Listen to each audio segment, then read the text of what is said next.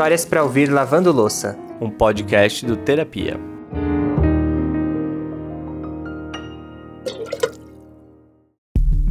Chega no ouvidinho daquela pessoa que você gosta e diz assim: Amor, já lavei toda a louça, tá? Gente, que sonho ouvir isso, né? é muito melhor do que qualquer cantada, qualquer é, é, chameguinho. Tem que falar que vai lavar louça. Só não é mais gostoso do que ouvir a vinheta de abertura do Histórias pra Vir Lavando Louça, né, minha gente? Pode admitir que é maravilhoso. eu diria mais. Eu diria que é edificante ali. Assim como uma boa fofoca. Aliás, a gente ama, tá? E não esconde. Exatamente.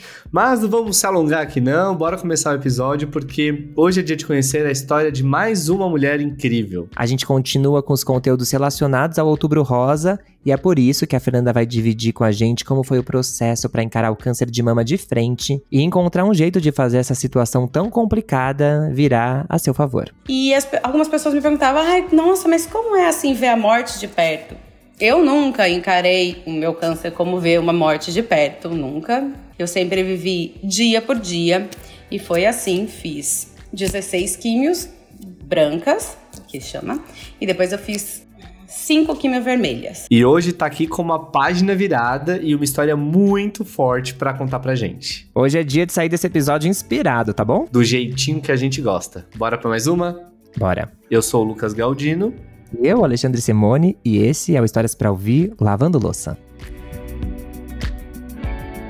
Quem ouviu a história da Ana Paula duas semanas atrás vai lembrar de um dado que a gente trouxe aqui, que é de que 10% dos casos de câncer de mama acontecem em mulheres com menos de 40 anos e que desses, por volta de 35% são invasivos. A Fernanda acabou por sentir na pele o que esses dados representam quando aos 29 anos ela foi diagnosticada com câncer. É, a minha história ela começa em novembro de 2015, quando eu já um pouco mais atenta ao meu corpo, mais do que eu seria se minha irmã não tivesse tido um câncer de mama aos 28. Então, assim, fiquei muito mais atenta a, a detalhes no meu corpo, porque não é comum uma pessoa de 28 anos ter câncer de mama, né, estatisticamente. Então, tomei banho, estava tomando banho e senti um nódulo na minha mama que não existia. Mas uma coisa que eu sempre falo é, eu já conhecia a minha mama para eu saber que algo estava diferente. Que isso é muito importante. Então você tem que entender como é a sua mama, que é diferente uma mama de uma mulher com a da outra, para você saber o que está errado ou o que está certo ali dentro dela. E aí eu senti esse caroço e fui atrás. Fiz uns exames. No primeiro ultrassom, a médica me falou: ah, não tem cara de ser nada, não se preocupa, mas quero que você vá no mastologista por conta do seu histórico familiar. E eu falei: tá bom. E eu fui no hospital referência em São Paulo para como quem não quer nada. Eu realmente não estava esperando nada. E cheguei lá, fiz todos os meus exames. Aliás, levei esse exame e aí meu médico abriu e eu já estava programando para ir passear em São Paulo e nas lojas e fazer um monte de coisa. E aí ele falou: oh, Fernanda, é, você vai sair da sala agora e vai fazer biópsia, mamografia, é, cintilografia, vai fazer um monte. Ele me mandou um monte de exames. Eu falei: Nossa, mas por quê? Ele, Não, para a gente garantir. Uma semana depois, a Fernanda voltou ao consultório com a biópsia em mãos e aí foi um baque dos grandes. E eu acredito que não só porque a informação já é muito dolorida de se ouvir, mas também porque a irmã dela tinha acabado de se recuperar de um câncer. Não deu tempo nem da família respirar, já veio outro. E aquele momento especificamente foi muito duro para Fernanda, porque ela estava ouvindo essa informação pesada e ao mesmo tempo tendo que prestar atenção numa série de informações que o médico estava trazendo sobre o tratamento. O câncer da Fernanda era maligno e agressivo. Então o médico tomou alguns cuidados e tal, porque ele viu que o tumor estava bem grande e aí ele decidiu que não ia começar pela cirurgia, como foi o caso da irmã dela, que vale ressaltar, tinha 28 anos quando foi diagnosticada, então com uma idade muito próxima, né, a da Fernanda. Então, é, a decisão foi que eles iam primeiro fazer a químio para depois entender como seguir o tratamento. Então ele me perguntou: Você tem filhos? Aí eu falei: Não tenho. Você quer ter filhos? Quero ter filhos. Então a primeira coisa que você vai fazer é coletar seus óvulos. Mas eu te dou um mês para você fazer isso. Se você não conseguir, eu não posso esperar. Ok, saí de lá, já fui correndo num médico de reprodução. E muita gente não tem muito essa informação quando vai começar um tratamento de. Porque a quimioterapia pode danificar os seus óvulos, o seu ovário e te deixar é, na menopausa, né?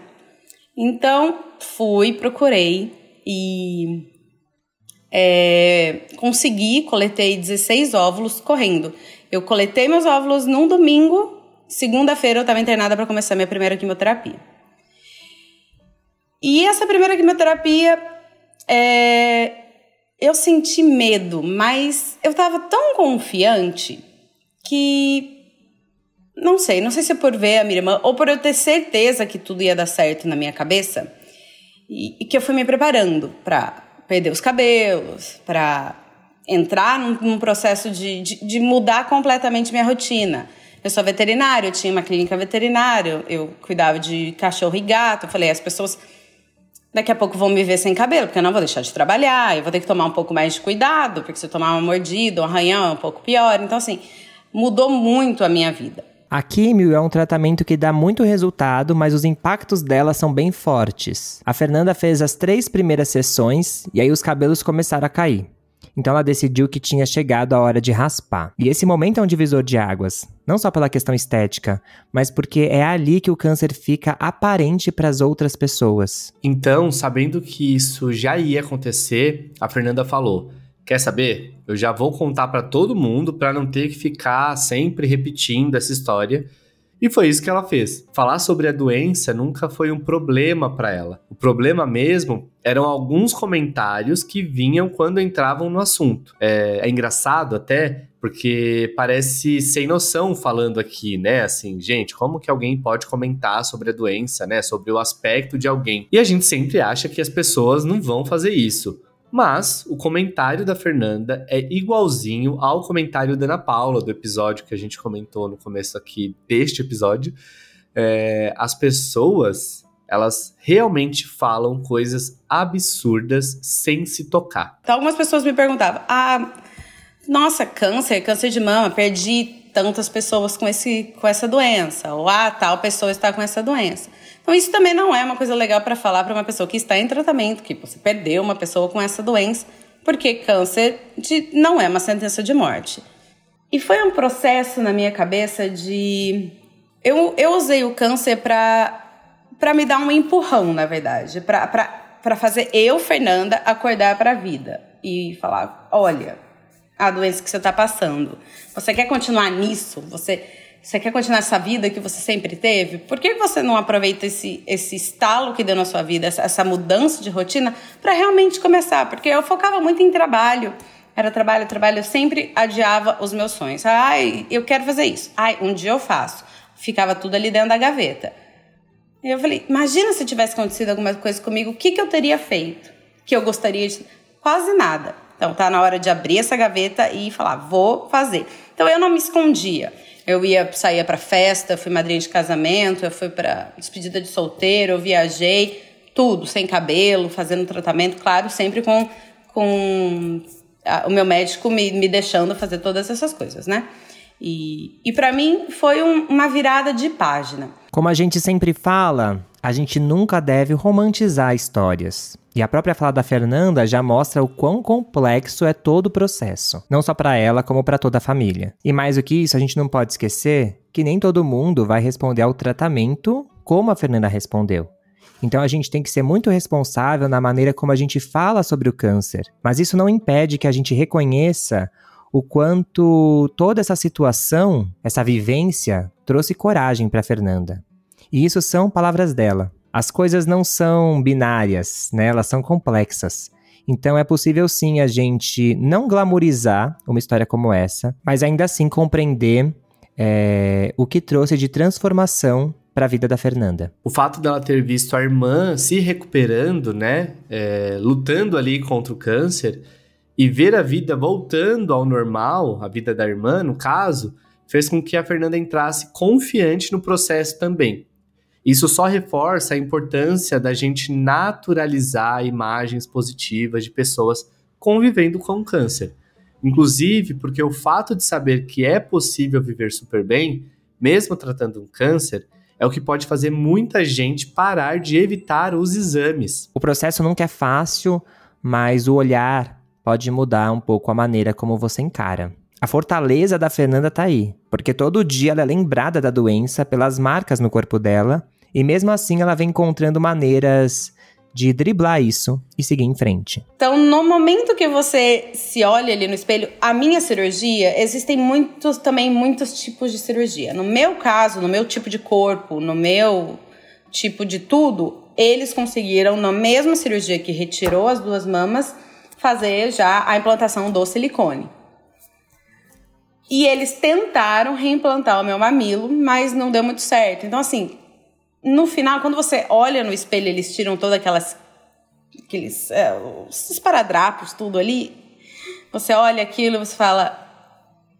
Que, que é isso, né? Não, não parece, não sou eu.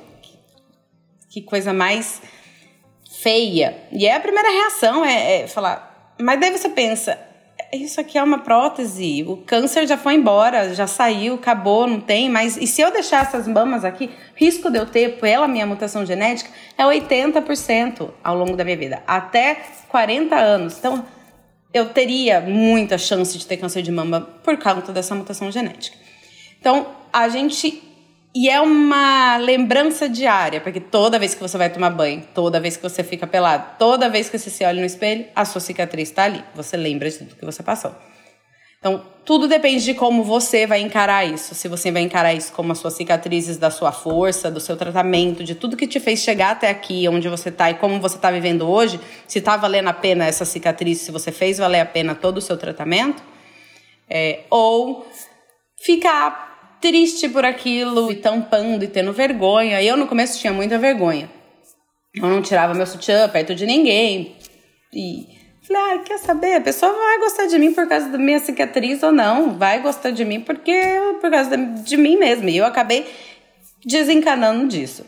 Eu fiz já duas cirurgias de reconstrução para tentar arrumar um pouco melhor mas são cicatrizes gigantescas, enormes e, e, assim, não tem como você falar, ah, é uma mama que, ah, meu caso, tem cirurgias maravilhosas, mas eu, como tenho muito problema de cicatrização, fica ali a marca e tudo mais. Mas eu encaro isso como, olha, tô aqui mais um dia e eu tô aqui, eu realmente consegui mais um dia nessa, nessa vida. Então, é, as marcas me lembram a, a minha jornada, que eu tenho muito orgulho. Jornada que não foi nada fácil, né? Vale lembrar que o câncer da Fernanda era considerado muito agressivo e o fato dela ter uma mutação genética deixa tudo mais complicado ainda. Mas de tijolinho em tijolinho ela foi vencendo cada barreira que aparecia. E foi assim que ela conseguiu ter uma resposta patológica completa com um câncer em remissão o que significa que ele ficou inativo e não faz mais mal a Fernanda. E aí, nesses processos internos que a doença provocou nela, uma das coisas foi a vontade. E na verdade, mais do que a vontade, a atitude de viajar mais. Numa dessas viagens, a Fernanda conheceu nada mais, nada menos do que o seu futuro marido. Hoje ela mora com ele nos Estados Unidos e é madrasta do filho dele, que ela pegou para criar como se fosse dela, quando ele tinha 8 anos. É por essas e outras que a gente fala que as coisas não são binárias, não é 8 ou 80. Porque se não fosse o tal empurrão que a Fernanda fala que o câncer deu nela, talvez isso nunca tivesse acontecido. E ela não parou por aí, porque se tornar madrasta também acendeu nela a vontade de ter um filho biológico. Ela já estava com 34 anos, e aí depois de fazer os exames e ver que estava tudo certo, ela decidiu em conjunto com o marido que era hora deles tentarem. Só que as coisas não foram fáceis, porque a partir disso, a Fernanda acabou perdendo duas gestações. Mas como vocês se lembram, uma das coisas que o médico fez a Fernanda fazer lá no começo, quando ela teve o diagnóstico do câncer, foi congelar óvulos para caso a vontade de engravidar aparecesse no futuro. E depois dessas duas tentativas que não rolaram, a Fernanda optou por ir fazer a fertilização, e aí as coisas foram bem diferentes. Foi uma gravidez tão tranquila, foi uma gravidez tão boa. Claro, tranquila para ela, para minha cabeça não, porque eu sempre pensava que eu poderia perder ela.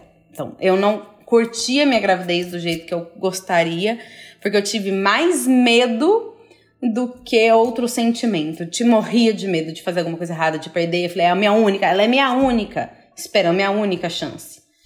E foi, cuidei, foi, e ela veio naturalmente com 38 semanas, nasceu, Olivia super saudável. Eu costumo dizer que eu sou uma pessoa muito sortuda. E todo mundo fala, sortuda, Fernanda, pelo amor de Deus, você passou por um câncer. Isso. Eu falo, gente, mas é que todas essas, essas traumas da minha vida me levaram a lutar por tudo que eu queria, com, com todas as forças que eu tenho. Que coisa que eu nunca achei que eu seria capaz de ir realmente atrás do que eu quero eu consigo. E além de lindo, é muito importante a Fernanda dividir essa história de sucesso dela em relação à gravidez, porque realmente o tratamento contra o câncer de mama é muito agressivo e é justamente por isso que o médico foi perfeito em levantar esse ponto logo de cara e estimular a Fernanda a coletar os óvulos. E isso é algo que deve ser discutido antes do início do tratamento porque no meio talvez já seja tarde demais. E uma outra coisa que talvez alguém esteja se perguntando é como a Fernanda fez para amamentar. E a notícia boa é que tem solução também. Outra questão pra gente que é complicada é a questão da amamentação, por a gente não ter as mamas, né? E no começo era um pouco meio, ah, nossa, eu, será que eu vou ser menos mãe por isso? Será que, que minha filha vai me reconhecer como mãe por todo esse vínculo que falam que tem entre mãe e filha? E quanto mais eu expressava a minha tristeza de não poder ter essa parte desse vínculo com a minha filha, mais aparecia Fernanda. Eu não conseguia amamentar e minha filha tá aqui. Fernanda, eu optei por não amamentar. Minha filha tá aqui. Então, assim, não é uma grande coisa. Cada, cada mulher deve decidir o que fazer com a amamentação, que é realmente muito difícil, deve ser, não sei, não, não amamentei. Mas não me faz menos mãe ou menos mulher eu ter que ter dado fórmula para minha filha desde que ela nasceu. Histórias como a da Fernanda e como a da Ana Paula, que a gente contou algumas semanas atrás, a gente traz aqui justamente para dar esperança para outras mulheres que passam pelo câncer de mama, né? A gente sabe que é tanto é que o Outubro Rosa existe, que é para conscientização e tudo mais, e é um câncer tratável, é um câncer que muitas vezes tem um, um percentual de cura muito grande, e a gente gosta de trazer essas histórias com finais positivos, que é para a gente entender que não necessariamente precisa ser positivo por conta da cura, mas que pode ser positivo do jeito que as pessoas encaram a doença, né? Acho que é por isso que a gente gosta de ouvir e aqui fica o nosso agradecimento à Fernanda e também à Ana Paula, que já participou aqui do podcast, falando sobre a sua luta contra o câncer de mama. Foi super importante para a gente ouvir a Fernanda e deixar uma outra dica aqui. Na última temporada da série Sob Pressão, que é muito boa, que está no Globoplay, é, eles abordam o tema do câncer de mama e é muito legal porque mostra a importância ali da, da terapia em grupo, de conhecer outras histórias, de conhecer, inclusive, as histórias que dão certo, né? Então acho que é um pouco nessa intenção que a gente traz essas histórias hoje. A gente fica muito feliz pela Fernanda topar compartilhar com a gente e nos deixar assim, admirados com toda essa força dela. É isso aí. E agora o episódio já está chegando ao fim, mas não antes da gente passar o quê? Os nossos recadinhos Ale, por favor, qual é a bronca do dia? Bom, já que, né, ninguém chegou no seu ouvido aí pra soltar aquele amor, já lavei toda a louça. Eu espero que você mesmo tenha lavado, né, gente? Empoderamento é isso. Amei. Empoderamento é isso, e empoderamento é você ir lá no nosso site, historiadeterapia.com, para assistir todas as outras histórias que a gente tem nesse canal, além também de ouvir todas as histórias do nosso podcast. Então, gente, Seguinte, historiadeterapia.com e também tem um fator aí extra, que se você quiser fazer parte do nosso grupo do WhatsApp, receber as histórias com antecedência, trocar figurinhas sobre os temas que a gente traz aqui para terapia, é só entrar no apoia.se barra História de Terapia e fazer sua contribuição mensal lá, além de você apoiar a gente a contar mais histórias trazer mais histórias importantes aqui pro terapia. Você também faz parte desse grupo do WhatsApp que é muito legal e você também assiste as histórias e ouve elas também com antecedência, que é um serviço aí nosso para vocês que apoiam. Antes de ir embora, só queria deixar claro que se alguém quiser vir aqui em casa lavar a louça, tá muito convidado, tá bom? Portas abertas. Obrigado pela sua companhia. Terça-feira que vem tem mais. Um beijo grande e cuidem-se bem. Tchau.